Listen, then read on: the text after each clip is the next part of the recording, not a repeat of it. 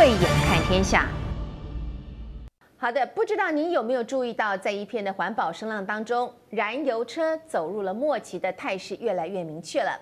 随着各国定出的这个禁售燃油车的时间表，以及各大车厂都纷纷投入了电动车的领域，甚至还给出了停产这个纯燃油车型的这样的时程表之后，一场电动车的大战正是在去年底跃升为全球投资人最吸睛的项目。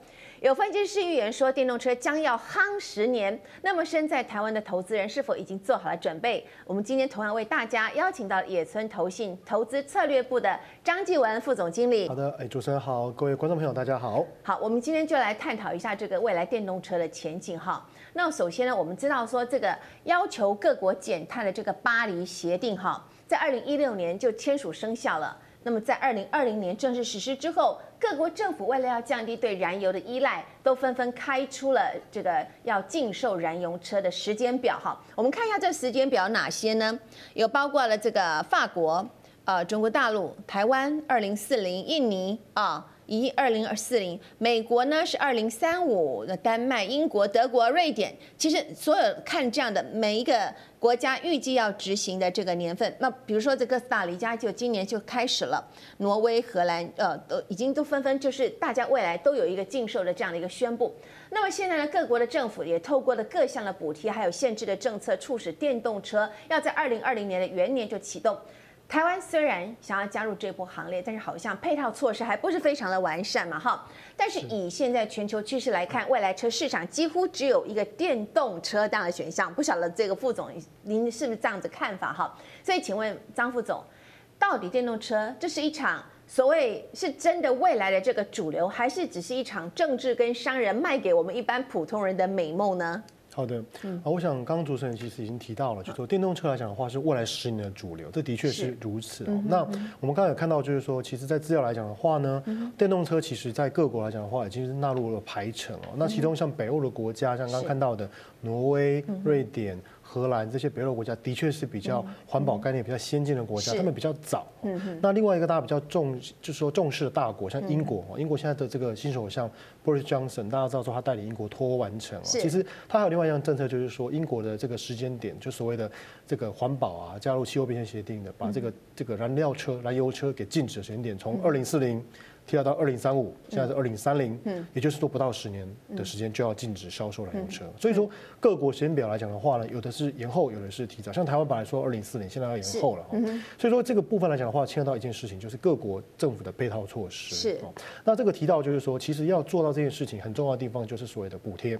补贴对，我想说，我们大家台湾投资人其实或者说台湾，因为年轻朋友应该知道，我们的这个所谓的电动的这个机车、摩托车也是一样，补贴的部分是很重要的。因为其实电动车来讲的话，现在来讲的话，成本还是很高。是。那如果以特别是以电动的汽车来讲的话呢，大概它的电池会占三分之一的这个所谓的成本。电池的成本如果能够有效的下降，以及充电的方便性能够有效的提高，是未来的十年整个电动车能否快速普及的一个重要的一个成功的因子。嗯哼，好。那我们知道说，一般这个不会开车的投资人，其实大家我们心里面想到，哦，这叫的最响的电动车就是特斯拉，特斯拉嘛，哦，或者是我们去年曾经喊说要在二零二一年有进入量产的这个 Apple Car，哦，不过事实上已经是开始来，已经在这个问世而出，呃，已经开始贩卖的这种电动车，不止它的车款种类很多，那么就连跑车都出现了电动车款，像是曾经的世界首富比尔盖茨，他买下了人生第一台的电动车。就是 Porsche 保时捷的跑车哦，那么这些车款很多都已经颠覆了我们过去对于车子的想象，不论是驱动的传力哦，是掀开引擎盖的看到的这个配置，甚至车子里头的内装，它的仪表板啊，或者是后照镜都是非常具有未来感。所以想请教这个张副总，目前电动车它的到底发展到什么样的一个状况了？好的，我想刚刚主持人提到电动车哦，其实台湾投资人最熟悉的品牌当然是 Tesla 特斯拉哈。那其实我这样讲好了，就电动车来讲的话呢，其实这个待会也可以再提到更深入，就是投资领域来讲的话，它分的就是说电动车的这个所谓制造商，嗯，以及说在这个电动车里面的软体的一个所谓的 AI，嗯，那这部分就是所谓自驾车。自驾车。对，那自驾车其实呃，我想呃很多可能还没有开过电动车或者自驾车的。朋友们可能对于这个比较难了解哦。那我这边特别提到，就是说根据 SAE 的分类哦，这个所谓的自驾车部分分成五级哦，应该说是六级哦，从 Level 零哦到 Level Five，零到五啊，总共是六级。那零来讲的话，就完全没有任何的这种所谓的啊自驾车的这种概念的辅助，就是传统的老车子了。那现在大部分的车子都有至少到一级，那一级就是有简单的这种所谓的航道偏离的这种啊提醒的功能。是是。那到 Level Two 来讲的话呢，就是有这种所谓的定速巡航跟车系统。现在很多车厂都已经有这样子的这个 Level Two 的这种所谓的配备出来了。那当然到了 Level Three 哈，就三级以上，那就难度高了。三级以上来讲的话，它就必须说让能够让所谓的驾驶人把手离开这个所谓的方向盘一段时间。那到了 Level 四以后呢，就是类似就是说车子能够定位，就是说我要去什么地方，它就可以到。但是它要符合就是那个道路。所以你刚刚讲的是 Level 三，三以上就开始。手我可以就是。三以上就是我手可以拿开，对对对。然后我可以自己去做我自己想做的事情，需要的时候再介入。对。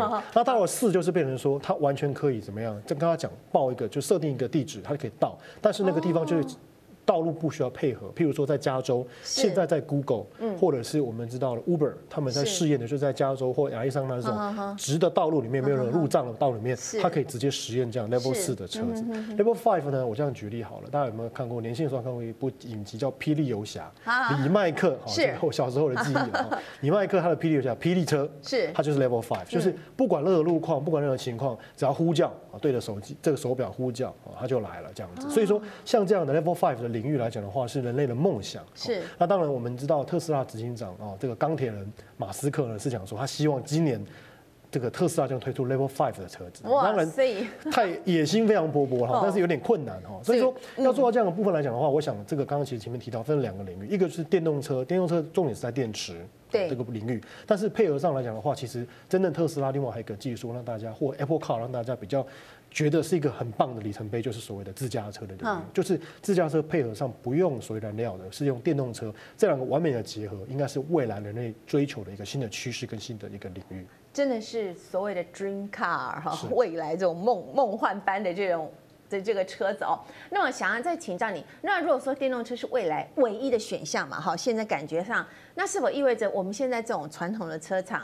已经不具有任何竞争力，那投资人是否因此可以把资金撤出来，转而投资到电动车的市场呢？好的，啊，主持人您提到这个问题呢，其实很有趣哦。大家都传统上来讲，大家都认为说，好像就是电动车这样很很夯的品牌，好像特斯拉这种很夯的品牌，大家才会注意哦。其实啊，很多人忽略到了一件事情，就是说，传统的大车厂其实他们也可以怎么样，也可以跨足电动车的领域哦，他们不会束手哦待毙哦。这个这个部分来讲的话呢，我们知道几个大的车厂，例如说目前来讲的话。欧洲最大的车厂里面叫做福斯，福斯集团。福斯来讲的话呢，其实它在目前已经怎么样？已经在欧洲的部分的销售超越了特斯拉。哦，特斯拉它以所谓的美国当然是说上是最好的。是。它在中国上海开始有车厂，其实特斯拉在中国的成长性也非常的高。是。可是特斯拉目前唯一吃瘪的市场就是在欧洲。也就是在北欧市场，其实福斯的销售量在去年二零二零年是超越了特斯拉。哦，所以说福斯来讲的话，目前其实它可以再跟特斯拉是最强的竞争对手。是，目前他们喊出的目标都希望在未来的三年内能够达到所谓的一年百万车辆的销售，就是纯电的车子百万车辆。以目前特斯拉领域来讲的话，去年的数字是刚好接近五十万哦，接近韩出的目标四十九万九千五百辆哦，差一点点哦。那基本上讲的话呢，呃，福斯汽车来讲的话，目前其实也高达三十万辆。其实它的速度非常的快，是福斯有可能在未来这两年到三年，它喊出三百万的目标哦。那特斯拉产出未来的三年内能够到五百万的目标。所以基本上讲的话呢，其实像我刚刚提到的传统车厂福斯，它其实是在进军这块领域，而且这个德国总理梅克尔是非常的挺它。所以说，其实这个部分来讲的话，政府的政策支持非常重要。那除了福斯之外的话，大家一定会想一个问题，就是那另外两个大的车是日本。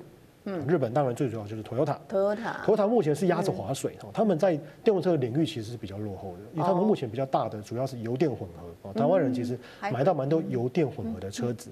那基本上讲的话，他们电动车目前其实还是在等待他们的新的电池的技术，就是我们提的电池的技术才是电动车未来的一个能够 breakthrough 我们讲突破性的发展的一个关键了。所以 Toyota 部分目前是比较落后，但是在美国来讲的话呢，另外两个大车厂，我们大家比较熟悉的通用。就是 GM，另外一个是福特，嗯，这两个车厂其实，在去年开始也宣示要加速在这个领两个，就是说电动车领域还有电池的领域来做一个进步。所以说目前来讲的话，福斯其实之前是宣布要做两百亿的这个美元的投资，现在加码到两百七十亿。那其实福特也是不落人后。所以说目前来讲的话呢，全世界的车厂里面，我们刚刚提到了福斯是一个特斯拉可敬的对手，但是在通用汽车，在这个福特汽车，甚至全世界最大一度是最大车厂的这个 Toyota。它其实这个部分来讲的话，也会跟着进入哈。所以说基本上讲的话呢，像日本的车厂，其实大家都知道，他们的车子的部分来讲的话，其实建造也是蛮耐用的，然后也蛮省油的。那未来在下一个世代领域的部分来讲的话，日本的车厂、美国的车厂，其实跟着欧洲车厂都不会缺席。不会缺席。对，虽然看过去这种些传统的这汽车市场，二零二零年的发展的确是比较惨淡的嘛哈。那么电动车现在是一股势不可挡的全球发展趋势。那么以电动车要夯十年的时间来估算的话，那么现在在此刻，投资人可以关注的焦点会是放在哪一块呢？好的。我想基本上来讲的话呢，刚刚其实前面有提到这一系列的脉络来讲的话，大家非常清楚哦。电动车基本上要跟传统的燃料车、燃油车竞争，还是在于它的售价。第一个部分是售价，第二部分来讲的话是属于充电的便利性哦。讲售价来讲的话，我这样举例好了。基本上来讲，现在电动车普遍来讲的话，还是属于以台币来讲的话，是数百万台币的一个一个价格。特斯拉的部分来讲的话，台湾现在目前是接受度最高的电动车，也都是要百万台币以上。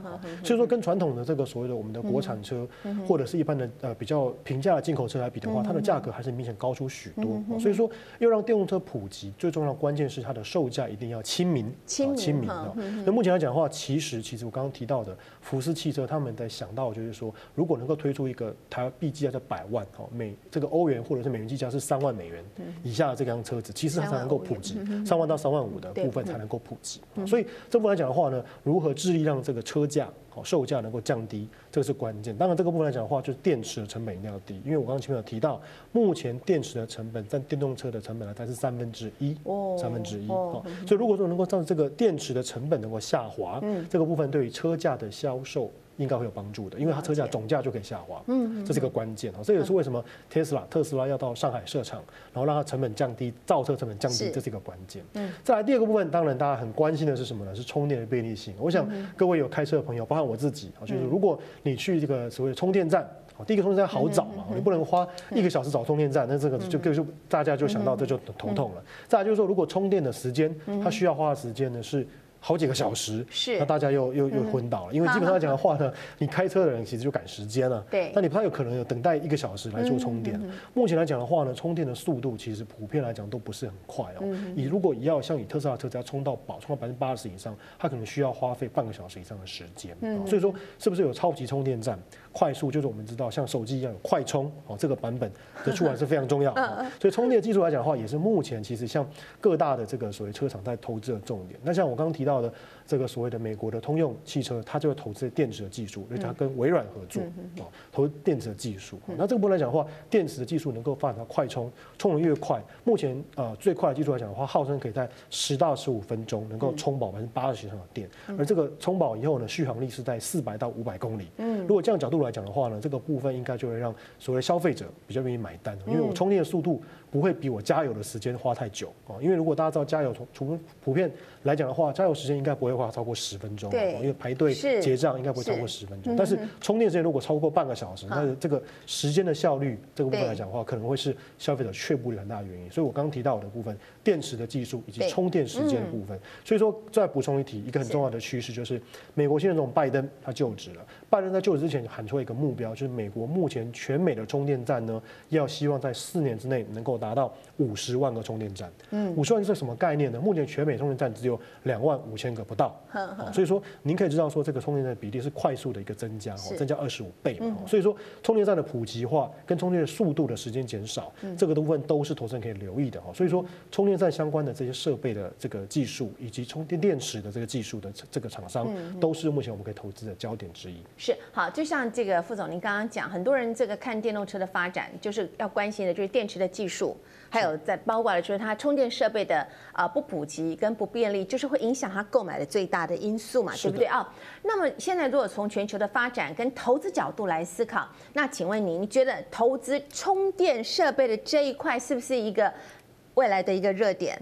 嗯，是的，没有错。其实就好像我们在谈五 G 哈，另外一个很夯的议题就是五 G 概念。五 G 来讲的话呢，基本上五 G 的基地台，是五 G 的设备是大家知道说啊，未来可以投资的焦点。同样道理，在刚提到的部分来讲的话，是电动车来讲的话，其实它的电动车充电站、它的设备以及电池，好，这个制造商，好，这些都是未来可以投资的焦点。那这个部分来讲的话呢，其实我们提到就是说，大部分的公司来讲的话，还是在欧美的先进的大厂，以及包括日本的这些电池制造厂，哦，这些来讲的话，它传统市场是工业的公司，或是有些是属于科技相关领域的公司。所以这些公司来讲的话呢，其实在未来这一块领域，其实就电动车还有这个所谓设备充电这些设备领域来讲的话。未来在各国政府的扶持之下，因为我刚刚提到，在这未来讲的话，其实主要是政府的政策的支持。是政策支持来讲的话呢，其实其中有一个很重要的一部分就是所谓的税。税率的部分，因为目前来讲的话呢，其实大家知道电动车其实呃它不太能够靠所谓的燃料，因为它不是燃料车嘛，哦，排气量来课税这个就没有办法做到，所以它是以马力来课税。那以马力课税来讲的话呢，像以这个特斯拉来讲的话，特斯拉它的这个马力比较强，它其实课税的这个金额会比较高。是一台车如果课税课到十一万、十万台币，其实。这个部分来讲的话，等于是额外的附加的一个成本很高，所以如何让这个税率降低？哦，目前来讲的话，研议就是说，其实在电动车部分的话是减免税率或者是免税，货物税的部分跟燃料税部分都可以减免。这部分来讲的话，应该会帮助这个销售。所以说，透过政府的那个税率的减免，包含对所谓厂商的一些补贴，充电站的部分来讲的话，这个充电的这个技术。在先进部分，然后还有这个所谓的补贴的部分能够做到的话，我们相信未来这块来领域来讲的话，会快速的扩充，也就是让所以民间业者的快速的扩充。是对。不过这边再补充一件事情，就是目前还有一个问题，就是说整个充电的这个技术来讲的规格并没有统一化，日规、美规，然后还有所谓的中国的规格，其实是亚洲的规格，其实不统一的哈。对。所以如何规格统一，也是一个未来发展的焦点。也就是说，现在来讲的话呢，虽然说是电动车的元年哦，那所以元年的概念就跟当初在讲的到所谓的三 G 到四 G、四 G 到五 G，对，其实那个技术规格还没有统一之前，是很混乱的。是，等到统一的技术之后呢，各国厂商在发展统一技术之下，它能够达到最有效的中效，就是大家投入发展，降低成本。所以目前来讲的话，电动车其实还是有一个问题，就是我刚刚提到的电动车的这个所谓的充电站的规格。是不一致的。那不一致的情况之下呢，其实各家发展各家的，其实是没有一个统一的标准，这个也会减缓所以电动车发展的速度。所以这是投资人在投资的时候需要留意的地方。对，需要留意这些。我们有人说这个潜力股王呢，可能就藏在电动车概念股里头嘛，哈。是。那么以现在的电动车来发展趋势来看，您刚刚也讲到，可能联手这个五 G 扩大这个互联网的服务，哦，这是有可能会实现的吗？好，好，再来就是说这这个。自驾车呃的这种概念是目前还停留在研发修正的阶段，还是有已经开始在这个测试？我说联手这个五 G 的这样服务，可以进正式的进入市场来呃开始来销售，已经进入这个试水温的这个阶段吗？好的，刚刚其实有提到哦，就是说在这个所谓自驾车的领域来讲的话，分成 level 零到 level 五哦。那这个基数基数这个阶段那么多的这个情况之下呢，目前台湾看到的车或全世界车大概就是 level two 为主而已哈。到 level 三的部分来讲的话，其实是 Tesla 它号称有些这个地方来讲的话，开到 level three 哦。可是大家也看到一些新闻，它会有安全的疑虑哦。所以这个部分来讲的话呢，其实要到 level 四跟 level 五，这个可能还有一段时间。那目前我刚刚有提到，Google。或者是。这个所谓 Uber，他们在美国哦特定的地方测试，像加州、亚利桑那州测试的这个 Level 四的车子，其实目前到所谓的实现要真的上路，还需要法规的修正，是。还需要这个所谓的这个整个人类的一个配合，因为很多人其实是不愿意接受这样子的这个，因为完全让机器来取代，这是一个心理上的障碍，我必须这样说。心理上的障碍。对对对对对，所以这个部分来讲的话呢，其实我认为说技术要推出来需要一段时间，技术推出来之前，法规也跟着修正，这才有办法。因为这个各国目前以台湾最简单的例子啊，台湾是没有办法允许。驾驶人就是把手离开方向盘，这个法规是没有办法接受的。目前，所以法规也必须要改变。嗯，那技术还还需要时间，但是我相信技术一定会很快可以实现的。因为刚啊主持人提到的配合五 G、配合自驾车这个所谓的这块领域，其实它是 AI 的概念，哦，做自动计算嘛，那个部分来讲的话，技术应该会超前，哦，这个超前领先会实现。但是在法规的部分的更迭，法规部分的改变，它可能就需要各国政府的这个努力了，这个需要时间。最后就是商用化，商用化当然就是。就是我刚刚提到了消费者的这个心态，他能不能接受？因为基本上讲的话，如果要自驾车，那就不能够说一部分的人自己开，一部分的人靠电，就是靠电脑开，这样会出事。因为他开的好好的，那如果人为介入，人为的开的车子跟他所产生碰撞，产生一些事故，这很难去避免。所以一般来讲的话，现在以美国他们在实验来讲的话，是全部道路上全部都是要自驾车的。这样才能够控制嘛，大家才能够控制那个行车速度跟那个频率。哦，所以这个部分来讲的话，也牵涉到说，如果真的要上路的话，它需要很多的这个商业化的话，需要很多人的配合，是法规的配合到这个民众的接受程度。所以，呃，我认为这段时间需要。地小人稠，会有这样的一个环境吗？很困难哦，因为台湾的街道很多，啊，台湾其实也不是棋盘式的街道，所以这个部分来讲的话，要实现到 Level Five，我刚提到的，像霹雳车、霹雳游侠这个 李麦克那个叫做火计哈，从霹雳车来的一个，我觉得真的是需要时间啊。当然，我们不会说不可能，但是这基本上来讲的话呢，真的是需要三方面的配合，一方面就是技术要成熟，一方面是政府法规要改变，最后是消费者的心态要接受，就是我全部出门完全不用方向盘，因为 Level Five 的车子它的概念的话，设计部分是没有方向盘的。就是大家坐上去，就像电影演的一样，是的，是没有方向盘，坐上去就可以直接开了。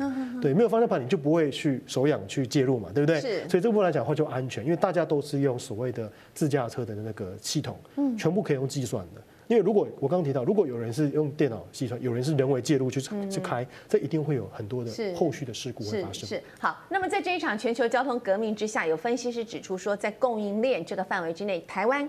将来是可以扮演着非常重要的角色。那么，所以想请问一下张副总哦，如果投资人想要布局台股的电动车产业的话，有哪些方向可以来做切入？好的。嗯，台股来讲的话，目前来讲的话，当然我们知道说电动车其实在台湾的部分已经成为一个蛮重要的领域哦。那几个部分可以切入，第一个部分就是在所谓的啊，所谓的刚提到的充电站的部分，它是属于设备的部分。是。那这个部分设备部分来讲的话呢，台湾其实是有些厂商在做这样的零组件的设备的供应哦。另外来讲的话是电池哦，电池来讲的话呢，基本上除了大家知道说像日本的电池厂、韩国电池厂，台湾其实有些电池厂的技术也做得不错，嗯，也可以切入。所以说电池的呃领域以及所谓充电站的领域。都是台湾可以切入的。那当然，未来来讲的话呢，如果 Apple Car 的部分哦，就除了这个所谓的软体的部分，还有硬体的部分，就是。打造这个车子，啊，这个车子来讲的话，台湾当然在做所谓的电脑的这个封装零组件很强嘛。嗯。那未来来讲的话，这一块其实在电动车的组装，我想台湾未来应该很有机会切入这块市场。最后就是半导体，那半导体的话，车用晶片的半导体的部分，台湾当然有些半导体的上游，哦，那部分来讲的话，也是台湾可以受惠的领域之一。是。那么有的人说，当这个电动车全球普及之后，最大的赢家不是中国大陆，就是美国。那么现在美国已经是拜登总统他领证在推动。这个电动车发展的一个这个部分啊，所以请教张副总，那您觉得中国大陆呃是不是弯道超车了美国了吗？还是美国有坚强的实力，还是可以急起直追？好，啊，这块来讲的话，当然牵涉到所谓的这个政府的决心跟态度。是。那之前来讲的话呢，因为是川普总统，川普总统是完全不甩气候变迁协议啊。那这个部分来讲的话呢，大家就来观察说，那他到底拜登新总统他能够做什么事情？哦，所以说第一天来讲的话呢，基本上不是川规哦败水哦。第一天来讲的话。拜登就把川普的十条禁令给改变，签的这个行政命令第一条就是巴黎重返巴黎气候协定，所以说重返巴黎气候协定结果就是美国未来它就需要去。做减碳排放的措施，所以根据这样来讲，我刚刚其实提到的，它在电动车的部分已经要扩大充电站了。那未来来讲的话呢，美国其实会在更多不含，不管是生质能源，不管是电动车的这块的法规，会用所谓的补贴的方法来做一个所谓的促进的这个销售量，我觉得是重点。因为目前来讲的话，美国的这个环保署长，他之前是密西根的州长，密西根的州长的时候，他其实就叫叫 Jennifer 他基本上讲的话，他是推动了在密西根州做了所谓的环保绿能车的补贴。其实，在绿密歇根州非常的成功哦，所以我们知道说未来来讲的话呢，美国它在这个所谓电动车的补贴领域的话，它必须要做得更快，免得被中国超车。因为之前来讲的话，美国很 care 的是中国在所谓的五 G 的发展，跟中国打了很多的这个所谓贸易战之余，就是科技战。但是事实上来讲的话呢，这个大家都知道说，川普他在科技战部分来讲的话，是一部分的去。遏制了中国的在半导体这些领域，还有所谓的五 G 的领域的发展速度。但是在所谓的电动车来讲的话呢，或者是所谓的绿能环保概念的部分来讲的话，它是落后的。嗯，因为中国其实已经在补贴这一块来讲的话做的非常的多了。所以说基本上讲的话，中国在电动车领域来讲的话，它其实不见得是会有这个所谓落后的情形。我们举个例子好了，中国来讲的话，其实像理想。未来小鹏的这些电动汽车，其实它的销售速度也非常的亮眼啊。所以说，中国来讲的话呢，其实我们相信说，刚刚其实主持人提到的，未来两强哦，G two 中国跟美国绝对还是这一块领域的一个有机会领先者。当然也不能忽略到欧洲，因为欧洲毕竟是做最早的。只是说欧洲来讲的话呢，它毕竟呃这个市场来讲的话，它的销售的潜力可能还是不如美国跟中国来的这么快啊。所以基本上来讲的话，我们发现就是说，除了中国、美国之外，欧洲也是一个值得关注的市场。嗯，好。去年底啊，我记得在节目当中哈，张副总您有提醒过我们，当美国的联准会宣布不再降息的时候，那那个时候就是美元可能要反弹的讯号。那么在日前，美国的这个新任的这个财政部长耶伦就说呢，美国不会为了竞争优势来寻求弱势美元。那么意思就是说，要将美元汇率交由市场来决定。那请教张副总，这算不算是美元可能会反弹的一个讯息呢？好。啊，我们先讲一下哦。其实叶伦他是之前的联准会主席哦，所以说他对于汇率的这个发表言论，对货币政策发表言论，大家还是会听哦。那当然，现在的联准会主席是鲍尔哈，所以说其实这部分来讲的话呢，两位应该要去更密切的配合。不过刚刚提到的哦，主持人刚提到这一点呢，就是叶伦的发表的这些言论，我们不意外哦，因为历史上从来没有一个美国的财政部长会告诉大家说我要强势美元还是要弱势美元哦。所以说这个部分来讲的话，他其实只是照本宣科讲他该讲的话。我们说耶伦的这个财政部长的发言哦，他这个听证会的发言其实是正常的发言。所以说还是提到一个重点。呼应到我之前在这边节目里面讲过的言论，美元的强弱基本上决定于什么？决定于说全世界对于美元的需求。那这部分来讲的话，当然是美国利率的高低会是关键。当美国利率高的时候呢，全世界会需要美元把资金移到美元的布局，因为美元毕竟是全世界流动性最好的货币。现在是因为美国是做 QE。美国利率是零，所以基本上讲的话，全世界是借美元，哦，用美元的借钱去做杠杆投资在其他非美的货币。所以一旦美国开始升息，或者是讨论回收 QE 的资金，美元就会开始支边走强。当然，这个部分也跟美国经济有关系。美国现在是属于贸易赤字很高的一个国家，如果美国到时候经济变好，贸易赤字的比重慢慢下滑，整个部分来讲的话，美元开始走强。不过这个部分来讲的话，又回到一个重点了：美国为什么现在要做 QE？所以美国疫情很严重，那美国疫情很严重的部分来讲的话，财政政策和货币政策是的，一定要发钱。所以在这个情况之下，除非美国的疫情得到很明显的改善、好转哦，那这个疫苗的施打很有效果。美国经济改善之后呢，基本上美国才会谈所谓的 QE 的撤回跟收手，嗯，甚至最后才会开始升息，嗯，那这个时间点来讲的话呢，目前大家估计可能最快是二零二二到二零二三哦，因为市场之前是觉得二零二三，那美国部分的联储会的官员，央分行行长是说二零二二，好像卡普兰一些官员是这样讲，所以说现在是二零二一啊，所以说基本上讲的话，今年之内都蛮。呃，困难达到这个所谓 升息的条件啊，所以说基本上讲的话，美元在走强这个部分来讲的话，可能投资人啊要再等待一段时间哈，不会是这么快的时间点发生。嗯，好，那么如果说投资人这个时候布局电动车的股票市场，我们的焦点应该要放在美股还是欧股，或者是中国大陆的股市呢？好的。嗯，刚刚提到电动车这块需求，其实在各个地方都有。那基本上来讲的话呢，美国、中国跟所谓的欧洲都有电动车受惠的概念股。不管它是传产传统的电这个所谓的啊传统车子燃油车为主，要转电动车的领域。我刚刚提到几个大的品牌，是美国品牌、欧洲品牌。那不管是它是原来是属于电动车的这个领先者哦，就像美国就是 Tesla 最有名，中国有些品牌。那我们认为说，这样的投资领域来讲的话，其实都有。所以说，它不太可能是投资一个单一国家就能够达到的投资效果。所以我们建议就是说，变成说利用所谓的比较属于主题式的投资。好，那像台湾目前投资人可以啊触及得到的共同基金，可以投资到共同基金。有些基金它特别是以电动车或者是以 AI 这种概念哦，就是比较多是属于主题式投资的这样的概念。甚至它更大的一个领域可能叫做环保概念题材。是，环保概念它可能就是包山包海，除了电动车之外，除了 AI 之外，它可能还有所谓的绿能概念的这些投资哦。因为生质能源的车子，生质燃料其实也是一个蛮夯的趋势哦。所以基本上讲的话呢，我建议投资人的话，可能用主题式投资的领域来介入，会比较能够参与到行情。因为毕竟你投资在欧股、美股的基金，它可能只是一小块的领域，会触及到电动车或者是这个绿能概念的一个投资标的。好，那么在这一波电动车投资大战当中，我们注意到有许多这方面的基金哈，那么在市场上的表现也很活泼。所以想请教呃副总，如果说投资人想选择以基金或者是购买 ETF。的话，应该要注意哪一些重点？